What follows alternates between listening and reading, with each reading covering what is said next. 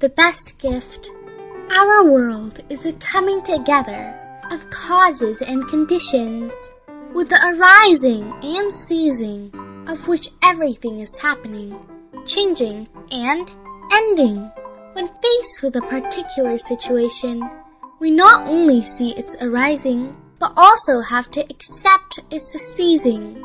We not only notice the dispersing of old conditions, but also recognize the arising of new ones. If we attach to only one aspect, we will feel disappointed and miserable. Let go of attachment, strive to create, welcome, and utilize new conditions.